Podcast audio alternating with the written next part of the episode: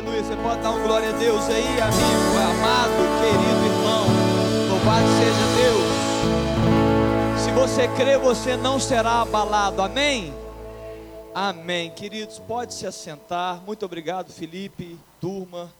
Deus abençoe vocês. Vocês nos abençoaram tanto essa manhã. E ainda vão abençoar mais um pouquinho. Daqui a pouco eles voltam. Irmãos, eu tenho uma incumbência aqui, um desafio. Eu tenho um chamado. Diga o que quiser. Nós estamos no mês de novembro e nós vamos falar nesse mês sobre a igreja que prevalece. É um bom tema, amém? Não? A igreja que prevalece. E orando ao Senhor nesses dias, especialmente essa semana, eu entendi que eu precisava trazer uma palavra aqui, uma palavra é, de desafio para você, uma palavra, na verdade, que vai. É, é, é, é uma palavra de guerra, aqui, irmão. O resumo é esse: é para guerrear é para a gente entrar numa dimensão é, ainda maior com Deus, uma palavra de, de, de é, calar a voz que não glorifica a voz de Deus, que não dá honras a Ele. Estava orando ao Senhor na quinta-feira, especialmente na quinta-feira, e veio em mim uma angústia muito grande, uma angústia de uma igreja que tem tudo e muitas vezes tem tão pouco. Uma igreja, a igreja do Senhor, que pode alcançar lugares tão altos e por algumas razões, eu quero falar sobre essa razão nessa manhã, nós temos sido assolados pela nossa falta de fé, a incredulidade. Como eu estou angustiado com isso, igreja. Como eu estou assim, lutando contra isso. Meu Deus, por que nós cremos tão pouco? Por que nós acreditamos em um Deus tão pequeno. Eu quero, eu, eu, não, eu, eu sou limitado, irmão, eu, eu tenho muitas limitações, eu sou um ser humano. Mas eu queria que você entrasse nessa luta comigo pela sua vida. Nós vamos entrar pela sua vida. Estou aqui para lutar junto com você. Para que você possa sair daqui essa manhã acreditando mais, crendo mais em Deus. Eu tenho certeza, eu estou certo, eu tenho todas as convicções que muitas das coisas que você não está alcançando é por falta da sua fé. Muitas, muitas, muitas vitórias que ainda não chegaram, muitos alcances de Deus na sua história que ainda não vieram, é porque você não está crendo. Eu queria que nós saíssemos dessa manhã, é, nessa carreira nossa, caminhando um pouco mais para crer. Amém? Não? Todos comigo aqui? Louvado seja Deus. A palavra de Deus diz em Romanos capítulo 1, no verso 17, que o justo, ele viverá por fé. Então, se você não vive por fé, você está sobrevivendo você está vencendo as suas batalhas pelas suas é, é, concepções, pelos seus argumentos, pelas suas forças. A palavra de Deus fala que o justo, ele vive pela fé. O que é fé?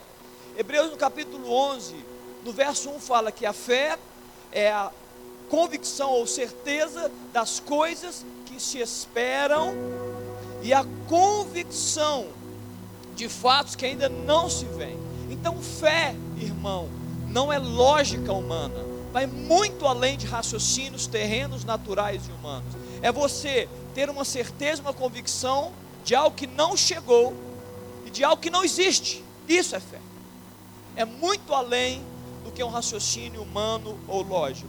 Em Romanos, no capítulo 4, há uma, há uma atitude de fé do nosso patriarca Abraão.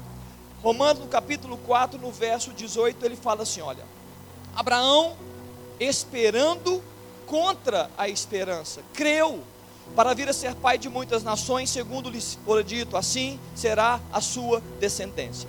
E sem enfraquecer na fé, embora, embora levasse em conta o seu próprio corpo amortecido, sendo já de 100 anos, e a idade avançada de Sara, não duvidou, por incredulidade, da promessa de Deus mas pela fé se fortaleceu, dando glória a Deus, estando plenamente convicto de que Ele era poderoso para cumprir o que prometeram. Amém, querido? Isso é uma manifestação clara de fé. É uma, eu estou pleno que aquele que prometeu vai cumprir, aquilo que está escrito vai acontecer. Isso é fé.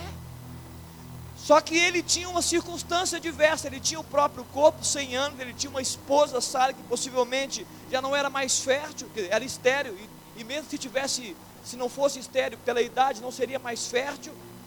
ele abriu mão da circunstância e falou: Eu vou crer. Isso é fé. Eu não vou olhar pelo que, pelo que eu vejo, eu vou viver não pelo que eu vejo ou pelo que eu sinto, mas eu vou viver por fé. Sabe o que acontece conosco muitas vezes? Nós estamos construídos numa fé muito lógica. Nós queremos entendimento de tudo. Por quê? Nós somos muito racionais. Nós temos muita mente, muita inteligência. Então a gente quer controlar as coisas e muitas vezes queremos controlar até a ação de Deus. Só que quando você quer controlar a ação de Deus, na verdade, você está limitando a Deus. Você está colocando a Deus numa caixinha e dizendo: Olha, eu acho que isso ele pode fazer. Não, isso ele não deve fazer. E você acaba se perdendo nas suas estruturas, nas suas concepções. E se perde em simplesmente como uma criança crer totalmente no Senhor. Você tem resposta para muitas coisas. Sabe por que você tem resposta para muitas coisas? Porque a medicina tem resposta, a psicologia tem resposta. Então você tem muitas respostas para as coisas que você vive. Então, se você disse assim: Olha, eu, eu estou triste porque aconteceu isso, isso e isso, é natural. Olha, eu tenho uma notícia ruim, chegou algo na minha família, na minha casa, uma enfermidade, então eu estou entristecido. Isso é tudo natural. Natu o que não é natural é você ser levado a uma prisão, é você ser colocado numa prisão ali à meia-noite, depois de estar falando a palavra de Deus, e você ser chicoteado várias vezes, está sangrando, e à meia-noite, com os pés atados, você começa a adorar a Deus, e começa a orar. Isso não é natural. Isso não é natural. E a palavra de Deus nos fala que o justo, ele viverá por fé. Nós estamos sendo chamados por Deus, por meio do Espírito Santo, para viver uma vida de fé, ou seja, crer de uma forma diferente, não crer como o mundo crê, crer no sobrenatural. Viver não, não travado em coisas terrenas e humanas e naturais. Segundo Coríntios, no capítulo 10, o apóstolo Paulo, ele nos ensina sobre uma guerra que nós temos que travar, e é uma guerra bem na nossa mente, além das guerras espirituais que nós vivemos. Segundo Coríntios capítulo 10, no verso 3 fala: "Porque embora militando na carne, andando na carne, não militamos segundo a carne. Nossa arma não é carnal, porque as armas da nossa milícia não são carnais, e sim poderosas em Deus para destruir fortalezas, anulando em nós sofismas e toda altivez que se levante contra o conhecimento de Deus, e levando cativo todo pensamento à obediência de Cristo. Nós, alguém poderia dizer, Léo, esse texto, fortalezas, está falando de fortalezas espirituais. Que seja, irmão. Nós não vamos ter, discutir se é uma espiritual ou não é espiritual. Claro que nós temos guerras espirituais, mas o contexto deste texto, e quando ele traz depois de fortaleza, ele fala de sofismas. Depois de sofismas, ele fala sobre altivez. E depois ele fala que deve ser levado todo o pensamento cativo a Deus. Ele está falando do contexto de mente, de cérebro, de estruturas mentais, fortalezas que devem ser destruídas. Por quê, pastor? Porque essas estruturas que estão na minha, na sua mente, te impedem de crer. Essas estruturas de fortalezas, elas arraigam a terra, elas nos colocam preso à ciência, ao que é natural, ao que é explicado pelos nossos olhos, e acaba nos tirando isso. O que, que, que, que a fé faz? A fé nos faz romper com isso. Mas a palavra de Deus fala que nós devemos lutar essa guerra. É uma guerra para destruir fortalezas. Fortalezas são raciocínios, são estruturas de pensamento, está dentro de você. Aí alguém fala assim: quem colocou isso, pastor? Pode ter sido sua família, pode ter sido suas amizades, pode ter sido você mesmo, pode ter sido alguém de referência. Foi falado tanto para você que você começou a acreditar, dar valor a isso. Então você construiu as suas bases em cima de estruturas, mas são estruturas naturais terrenas. E Deus está querendo chamar para viver, não, em, não, não viver uma vida com base em estruturas terrenas de pensamentos, argumentos e raciocínios naturais. Não! É muito além. É muito além que o Senhor tem para você e o que o Senhor tem para mim. Sofismas são meias verdades. Parece verdade, mas não é. Por isso que nos confunde tanto, porque a gente fica lutando conosco. É, é ou não é? Será ou não será? Mas a palavra, o, o ensino sobre sofismas é que é uma verdade que ela vem ali numa moldura da verdade, mas no final é engano. Ele está recheado de erro. É um sofisma, está na nossa mente. Nós estamos cheios aí de sofismas, muitas vezes, que nos impede de crer e de entregar confiando totalmente. A palavra de Deus fala em Provérbios capítulo 3, no verso 5: Confia em Deus de todo o seu coração e não te estribes, não te apoies no seu próprio entendimento. Ele está dizendo o seguinte: olha, cuidado, porque o seu entendimento vai querer te trazer para o natural. Você tem que confiar em Deus e não se apoie aqui, porque você pode cometer equívocos na sua relação, no seu relacionamento com Deus. Altivez de espírito é o que? São orgulhos, são vaidades, que na verdade valorizam mais o homem do que a Deus. Essa altivez do espírito coloca o homem no centro e tira Deus do centro, é isso nós temos que lutar. Então nós queremos todas as respostas. E eu, quanto mais velho eu fico, mais sem respostas eu fico. Você acredita nisso? Eu achava, pastor Ari, que a gente ia ficar mais velho, a gente sabia mais coisa. Eu descobri que quanto mais velho eu fico, menos eu sei. Menos eu sei das coisas, menos eu tenho as respostas. Mas isso não me abate, porque eu sei que Ele tem as respostas. Então eu vou para Ele. Eu não sei por que, que as coisas acontecem comigo, eu não sei por que as, as dificuldades chegam, mas eu decidi acreditar nele. Por quê? Porque o meu entendimento natural pode me derrubar e eu não quero cair, queridos. Eu não quero cair na minha. Eu quero dar alguns exemplos aqui. Uma vez chegou Jesus, em, esse texto está em João no capítulo 4. Ele conversa com uma mulher chamada, é, uma mulher samaritana. E aquela mulher não conhecia Jesus. Em algum momento, Jesus pede água para ela. Fala assim: me dá, me dá uma água para beber. E a mulher estranhou porque ele era judeu, ela era samaritana, e você sabe do restante da história. Mas em algum momento, ele chega e fala assim: Olha, se conheceres o dom de Deus e quem te pede, estava falando dele, dar-me de beber, tu me pedirias, e ele te daria água viva. E ele continua dizendo no verso 14: Aquele, porém, que beber, ele cita a água do poço, fala: Essa água, quem beber dessa água vai voltar a ter sede. Mas quem beber da água que eu lhe der, nunca mais terá sede. Pelo contrário, a água que eu lhe der será nele uma fonte a jorrar para a vida eterna. Amém, queridos? E a mulher samaritana ela responde: Senhor, dá-me dessa água, para que eu não mais tenha sede, nem precise vir aqui buscá-la. Jesus estava falando de coisas espirituais, mas ela trouxe entendimento e ela entendeu da forma natural. Deixa eu tentar explicar o que ela entendeu. Ela deve ter entendido assim: olha, uau, esse homem deve ter uma água milagrosa. Deve ser uma água mais aquosa. É, é, eu devo beber a água e ela deve multiplicar dentro de mim e eu nem vou precisar vir no poço. Já é alguma fé, né? Já é alguma fé. Mas ela não tinha todo o entendimento. Ela estava ali travada no seu entendimento. Jesus estava dizendo: Olha, eu tenho uma água, mulher, para te dar, mas essa água é espiritual. Essa água é um rio de Deus que vai varrer você, que vai gerar vida, que vai gerar alegria, que vai gerar paz, satisfação de vida, contentamento. Você vai acordar feliz, dormir feliz. Essa é a água que eu tenho para dar. Quando ela falou: Olha, eu não quero voltar aqui para tomar essa aguinha aqui no poço, não. Quem sabe ele tem. Mas em algum momento Deus se revela. Queridos, nós temos que lutar contra as nossas formas de entender a Deus. Dificilmente, ou na verdade, impossivelmente, nós vamos compreender a Deus com a nossa mente natural. Não vai acontecer não vai acontecer. E por isso nós temos que lutar, lutar.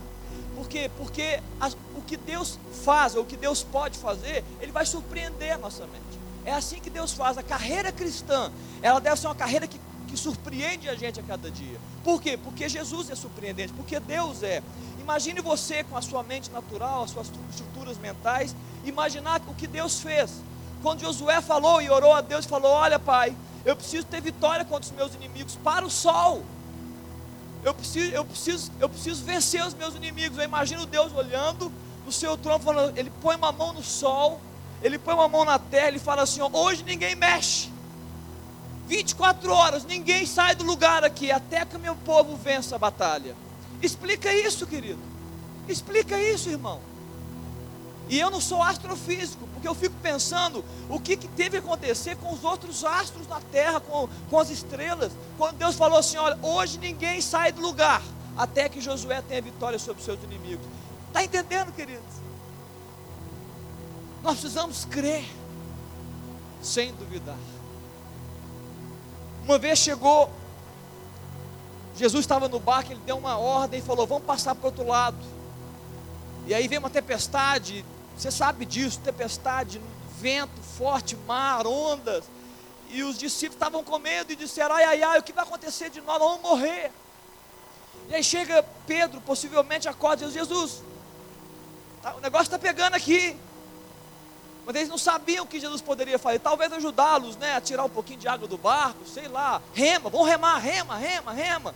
Jesus chega, ele dá uma ordem, ele diz: Vento, calma-te, mar, acalma-te. Vento, cala-te, mar, acalma-te. Ele olha para o lado, eu fico pensando nos discípulos, todos ali, de ajoelhinho, de, é, é bracinho dado, é, lacrimejando, e dizendo: Quem é este? Que até o mar e o vento o obedecem. Queridos, por que, que nós não estamos crendo? Jesus chegou numa aldeia, a aldeia que era a casa de Lázaro, quando Lázaro estava morto, esse texto está em João no capítulo 11, eu queria, esse texto eu gostaria de abrir. João no capítulo 11, Jesus vai a uma aldeia, sabe o que aconteceu nessa aldeia? Lázaro estava doente, era o irmão de Marta e Maria, sabe o que aconteceu? Eles mandaram para Jesus, Jesus, avisa Jesus, que Lázaro está quase à morte, manda ele vir correndo, mas Jesus não foi na hora que elas queriam. Jesus não chegou na hora que elas queriam e Lázaro estava morto há quatro dias. E aí, quando Jesus adentra depois de Lázaro morto há quatro dias, aquela mulher, Marta, chega diante de Jesus. E ela fala o seguinte: Ah, Jesus, se o Senhor estivesse aqui, o meu irmão não teria morrido. Ela estava com alguma fé, queridos. Marta tinha alguma fé para poder profetizar: olha, se eu tivesse aqui, Jesus, meu irmão, não teria morrido. E ela ainda fala assim: olha, mas eu sei que você pode fazer alguma coisa ainda. Só que a Marta estava em luta. Ela estava lutando, como eu e você vivemos nossos dias lutando. Será que eu posso crer totalmente ou não? Será que eu entrego, confio ou não confio? Essa é a luta que Marta estava. Aí chegou Jesus e falou assim para ela: Ok, Marta, o seu irmão há de ressurgir. E aí Marta, na sua luta da mente, na sua estrutura, falou: Ah, entendi, Jesus, eu estou entendendo. Ele vai ressurgir nos últimos dias, eu sei disso. Talvez Marta estava dizendo o seguinte: Já entendi, Jesus está me consolando, né? Jesus veio na minha aldeia para me consolar. Ô oh, Marta, não fica assim não, porque ele vai ressurgir no último dia. Não! Jesus chegou e falou assim: Marta, presta atenção, Marta. Eu sou a ressurreição e a vida. Aquele, quem crê em mim, ainda que esteja morto, viverá. Jesus estava falando de coisas espirituais e Marta atendendo e reconhecendo e interpretando de forma natural. E aí você sabe da história, vem Marta, e depois vem Maria. E aí Jesus chega e, e ele se compadece daquele, ele chora com o povo, ele vê a dor do povo, ele vê a dor de Marta e Maria. E ele em algum momento, lá no verso, no verso 38, ele, no verso 39, ele fala: Tirai a pedra. Eu estava dizendo, tem ninguém está entendendo aqui, então eu vou fazer, já que não adianta falar com Marta, com Maria, eu vou fazer aqui alguma coisa, tirar a pedra. Aí as pessoas disseram, Marta, a irmã, Senhor, já cheira mal, porque já é de quatro dias, não vai acontecer. Eu já vi o Senhor curando enfermo, mas ressuscitar a morte eu nunca vi. Aí Jesus falou: Eu não te disse eu que se crês verás da glória de Deus. Aí tiraram a pedra. Jesus falou assim: ó, já que não tem ninguém acreditando aqui, está todo mundo muito vivo, está todo mundo muito duvidando. Quem sabe um morto escuta a minha voz, porque não tem cérebro. Aquele morto, possivelmente Lázaro, ele não tinha cérebro, não tinha raciocínio, não tinha argumento, ele não tinha incredulidade. Falou assim: eu vou falar para o morto, porque ninguém está acreditando. Ô Lázaro, sai para fora. E ele saiu, porque ele não tinha condição de recusar. Ele não tinha como falar assim, ah, será mesmo que dá para levantar? Aí você me fala assim, olha, não, Léo, que bênção, que, que glória. Queridos, escute. Há quatro dias morto, eu já peguei uma pessoa, eu já toquei no morto de quatro dias. Eu já tive essa experiência. Eu já toquei. Eu já senti o cheiro de um morto de quatro dias. Eu já senti o cheiro de um morto de quatro dias. Eu já toquei nele. Eu já senti as bolhas das peles. Eu, senti a color, eu já vi a coloração eu já vi o enrijecimento dos músculos, duro, duro, difícil de carregar. Eu carreguei ele. Queridos, imagine, o intestino já estava, os tecidos ali estavam começando a putrefar. já não havia sangue, o coração estava parado, não tinha rim, não funcionava mais nada, quatro dias. Imagina uma ordem, Jesus chega e fala: Lázaro, vem para fora. Sabe o que aconteceu? O universo parou, a natureza para, as leis físicas, as leis químicas, todas elas se dobram. Elas falam assim: ó, quem está mandando é maior do que tudo, então nós vamos cumprir. A natureza teve que dar um jeito. Ela falou: se ele disse, vai acontecer. As bactérias que que se multiplicaram ali do intestino, no pulmão, para comer tudo, elas tiveram que recuar. Por quê? Porque o Senhor Jesus deu uma ordem. Você está entendendo, igreja? O nosso Deus não é pequeno. Ele pode adentrar as histórias, as vidas, ele pode mudar uma existência, ele pode mudar uma história, uma igreja, ele pode mudar uma cidade, um estado, uma nação, é isso. A igreja, a nossa igreja, a igreja do Senhor, ela não pode ser uma igreja adolescente, uma igreja adolescente é uma igreja que vive por sentimentos, é uma igreja sem convicção, é uma igreja que ora está feliz demais, ora triste demais, adolescente, não. A igreja que vai mudar o mundo é a igreja madura, adulta, que tem convicções, tem certezas, que não se abala, é isso. O Senhor está nos chamando para esse nível de, de, de relacionamento com Ele, cheio de fé, para prevalecer nos dias bons e nos dias maus. Está me entendendo, igreja?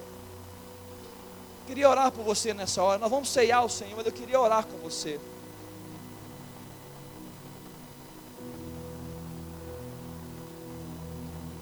Meu Deus. Eu queria que você fechasse seus olhos aí. E eu queria, eu queria orar ao Senhor nessa hora pela sua vida. Talvez você esteja aí vivendo tantas coisas, muitas coisas, muitas coisas na sua família, na sua casa, na sua vida. Você está aí cheio de tristeza no coração, você está aí à base de remédios muitas vezes, mas você não está acreditando, por quê? Porque todos os argumentos favorecem você continuar do mesmo jeito. Você é ansioso, você fala, não, mas a psicologia explica a minha ansiedade. Você está cheio de tristeza por causa de traumas, você fala assim, mas a psiquiatria explica os meus traumas. Você está cheio de doenças, fala assim, não, mas a medicina explica as minhas doenças, queridos. Não busque explicações naturais comece a acreditar, independente do que você está vendo ou sentindo. Você olha para o seu filho, olha para o seu casamento e fala assim: ah, não, Deus, meu casamento não tem mais jeito, não, porque conforme todo mundo fala, depois de três brigas não vamos separar, depois de tudo que foi dito, não dá mais certo. Não, meu filho está nas drogas, ele não vai reviver, porque depois de tanto tempo, dizem que agora nunca mais ele vai resolver a vida dele. Queridos, para de crer no que você está vendo, que isso não é fé. Se você botar força no que você vê, no que você escuta, no que você está tocando, isso não é fé. Fé é você ter certeza e convicção daquilo que ainda não chegou. Você tem que começar a profetizar: Deus, vai chegar algo que eu não vejo, mas eu creio aqui. Aquele um homem chamado Jairo, certa vez ele chegou para Jesus.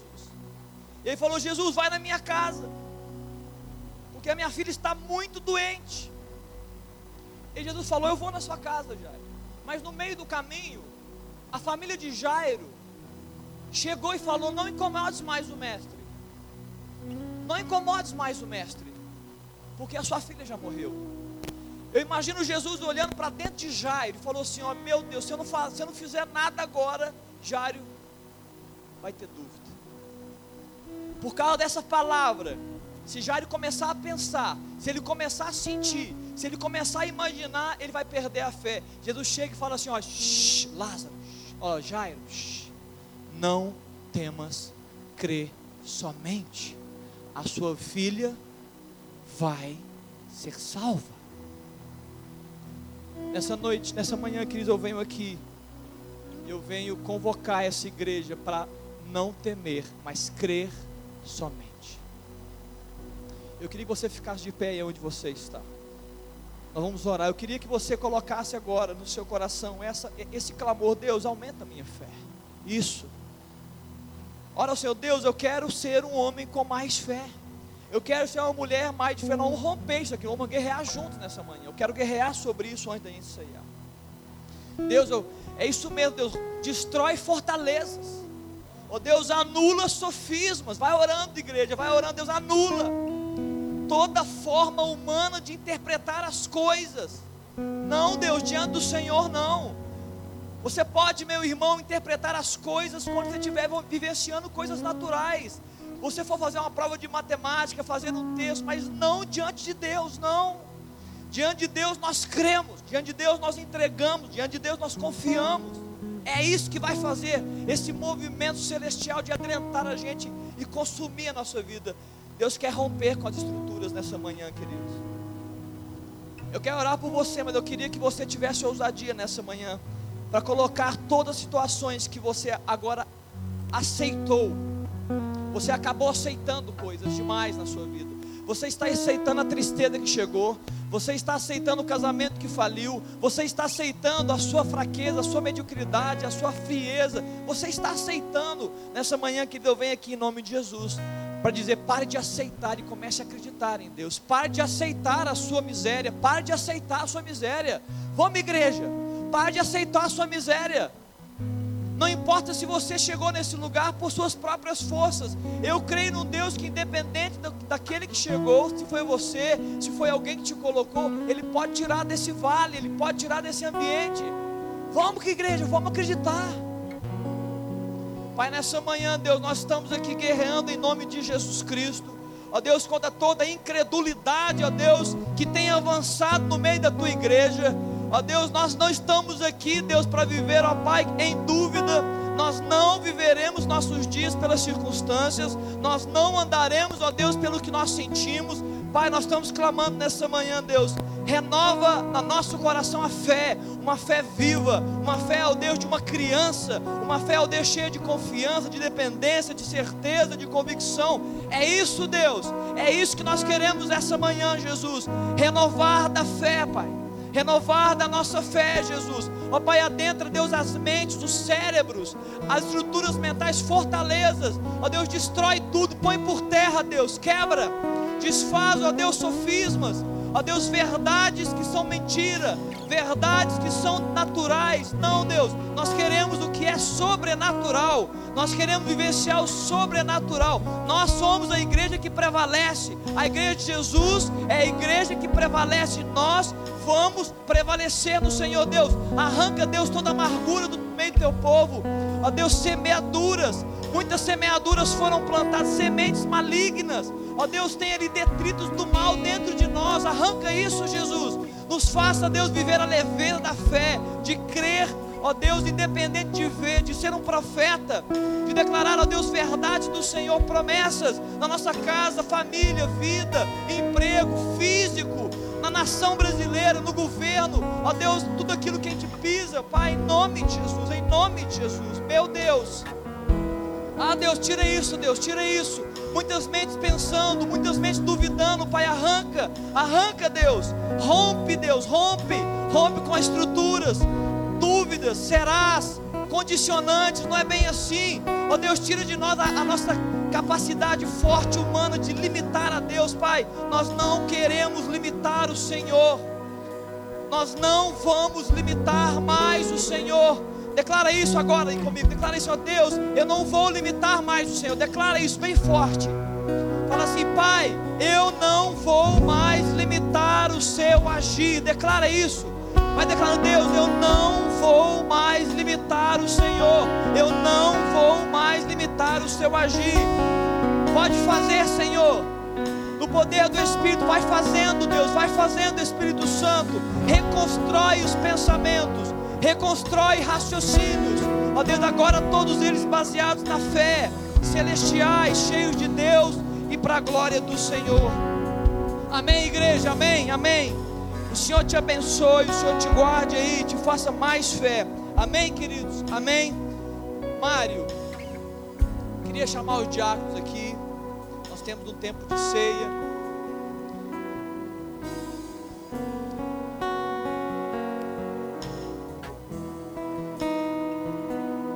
As crianças, né, vão entrar. Onde é que estão as crianças? Oi, Márcia. Já chegaram todas as crianças? Vocês estão certos disso, irmãos? Eu não estou certo disso, não. Todos já entraram? Uau! Mário, pode começar. Já chegaram as crianças. Os pais estão dizendo, amém, pais? Chegaram ou não chegaram? Sim? Enquanto, enquanto os diáconos distribuem a ceia, nós vamos cantar uma canção ao Senhor Jesus. Eu queria que você agora se conectasse Queridos, eu queria que você agora continuasse essa luta. Nós somos uma igreja que prevalece. Amém? Não? Amém? Você está entendendo que nós, o que Deus quer gerar em nós? Amém? Louvado seja Deus. Felipe.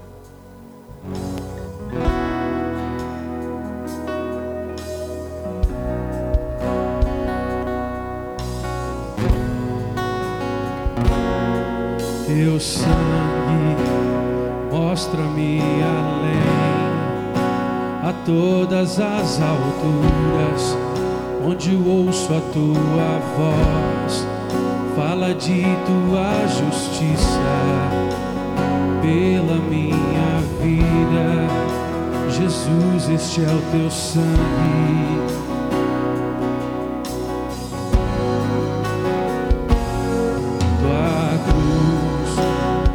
mostra tua graça, fala do amor do Pai, prepara para nós um caminho para Ele, onde posso me achegar somente pelo sangue.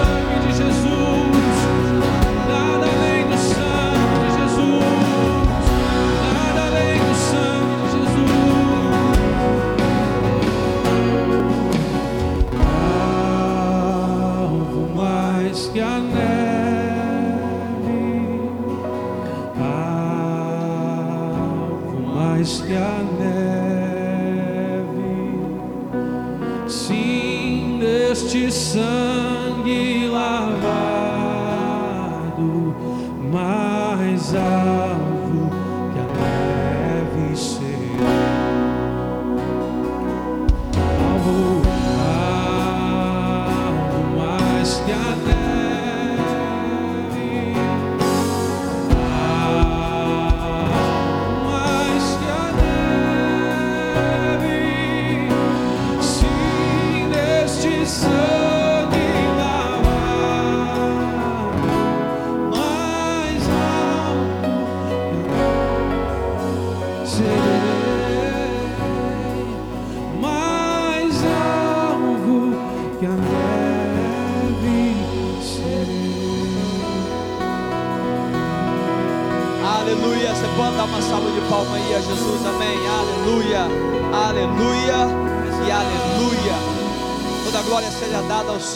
amém, amém, querido.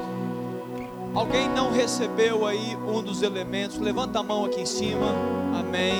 Aqui embaixo, levanta a mão, amém. Então, somente nós aqui em cima. Pastoria disse bem, nós não devemos, eu digo isso sempre, nada, nada, igreja, nada, nada que nós fazemos para Deus pode ser no nível do automatismo. Jesus não é um carro para você entrar nele e dirigir sem pensar, não, tudo que nós fazemos para Deus, ele, ele demanda verdade, ele demanda espírito, demanda, demanda seriedade, temor, reverência, está entendendo? Tudo que nós fazemos, tudo, por quê? Porque automatismo é falta de intimidade, mas verdade, sinceridade é intimidade. Nós fazemos para Deus porque nós queremos e somos íntimos dele. Amém. Queridos, enquanto o Mário sobe com os elementos,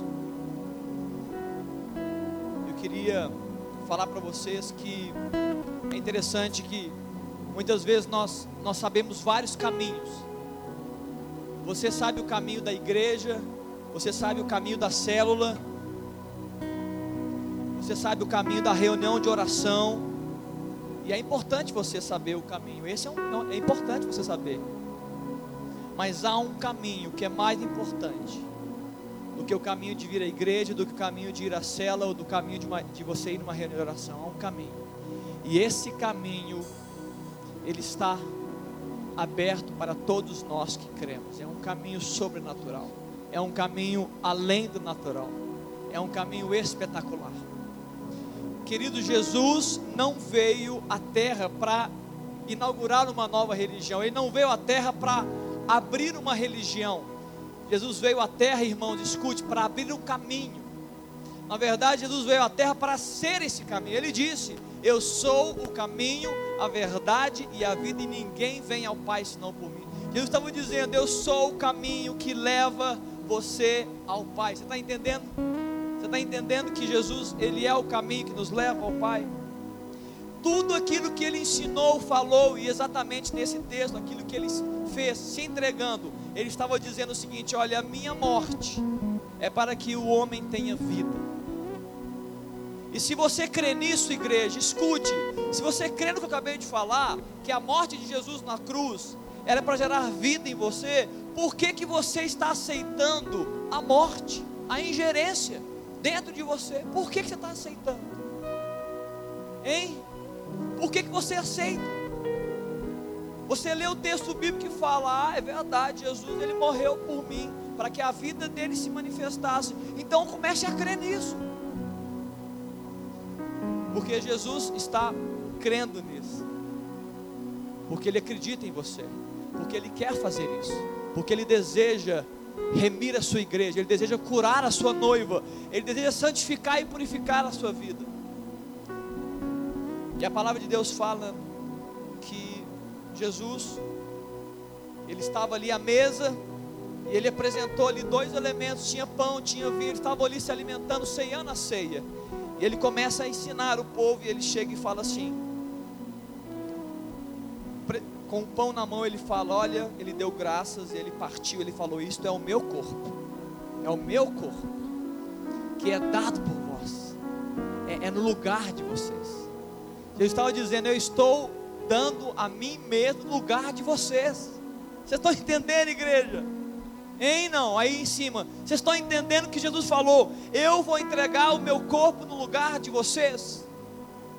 A morte que estava declarada para vocês, a ruína, a maldição, era para o homem, e Jesus falou: Eu vou fazer no lugar do homem. Você está entendendo, igreja? Eu vou fazer no lugar do homem. Aí Jesus falou.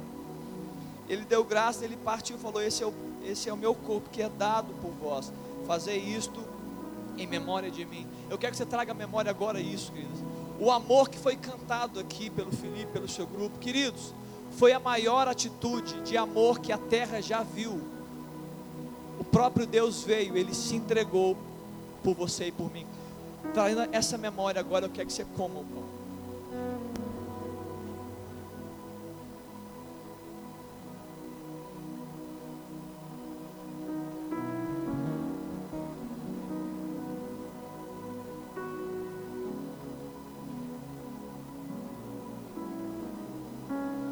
Toma o cálice.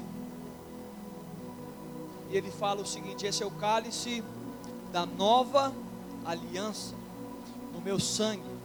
Fazer isso todas as vezes que o beberdes, em memória de quem? Dele. Queridos, escute. O sangue de Jesus, ele te dá acesso ao Pai. Não é você que tem acesso ao Pai. Você não, você jamais poderia ter acesso ao Pai, jamais poderia. A Bíblia fala no livro de Hebreus que por causa do sangue de Jesus, nós podemos entrar no Santo do Santo, nós podemos adentrar a presença de Deus, nós podemos vivenciar a vida de Deus, nós podemos experimentar Deus, você está entendendo, igreja? Por causa do sangue de Jesus, trazendo isso em memória e sendo grato. Eu queria que você tomasse do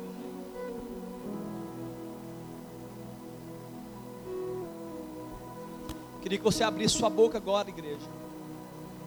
Abra sua boca, começa a louvar a esse Deus.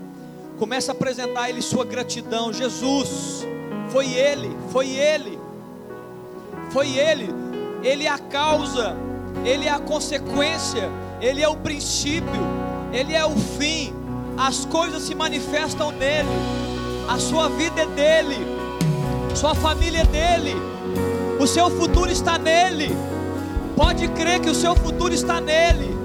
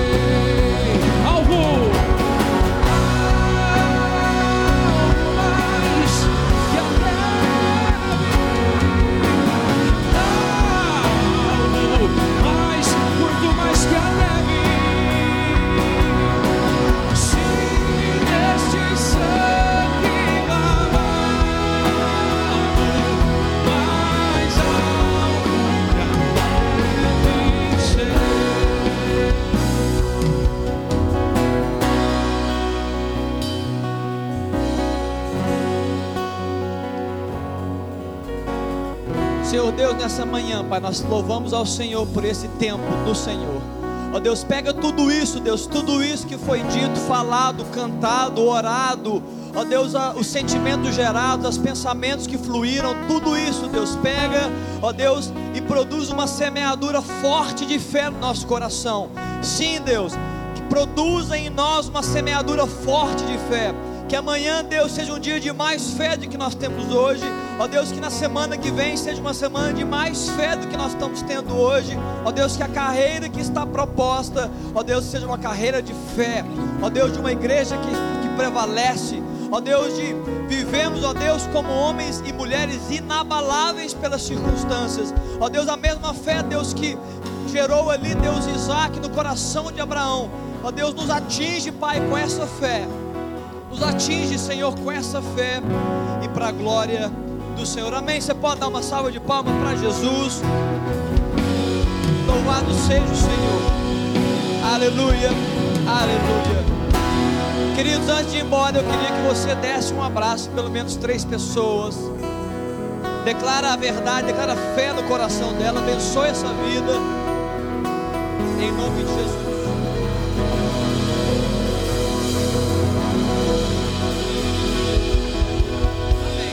Irmãos, irmãos, só um pouquinho, querido. Pode continuar abraçando.